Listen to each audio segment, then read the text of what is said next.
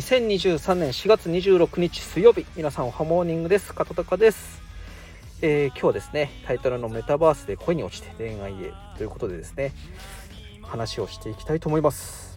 えー、とある青年がですねメタバースの VR チャットで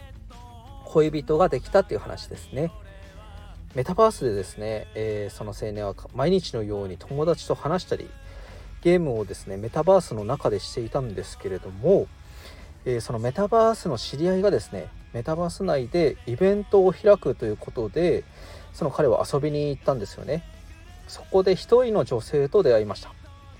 その彼女とメタバース内で週に3回ですね遊ぶようになって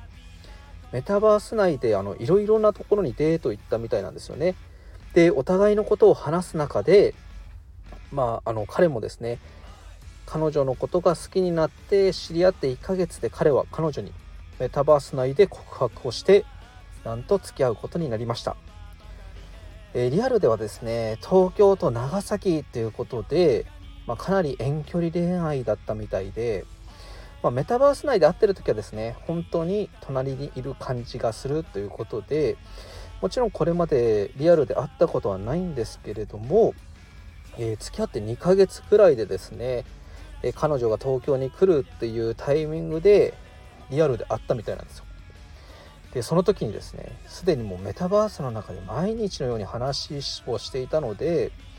すぐですねリアルであっても打ち解けたみたいですその彼がですねなんとメタバース内でお見合い会というイベントをですねやろうと思ってイベントを開いたんですけれどもその時に200名くらいの応募が来たみたいなんですよでイベントを続ける中であのメタバース内でカップルもどんどん増えていったっていうことなんですね。そしてメタバース×恋愛のサービス開発を、えー、こあの始めまして、えー、事業を拡大していこうという中でですねプレゼンをする毎日だったみたいなんですけれども、えー、ついにですねなんと1億円の資金調達を達成したんですよ。いやすごいですね1億円って。でですね東大にあの通ってたみたいなんですけれども、まあ、大学に通うのがちょっと嫌だったみたいで、えー、1億円の資金調達ができたっていうこともありですね。あの親にですねもう1億円調達できたんで大学を辞めたいって話をしてですね東大を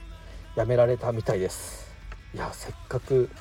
東大に入ったのにとは私だったらちょっと思っちゃうんですけども。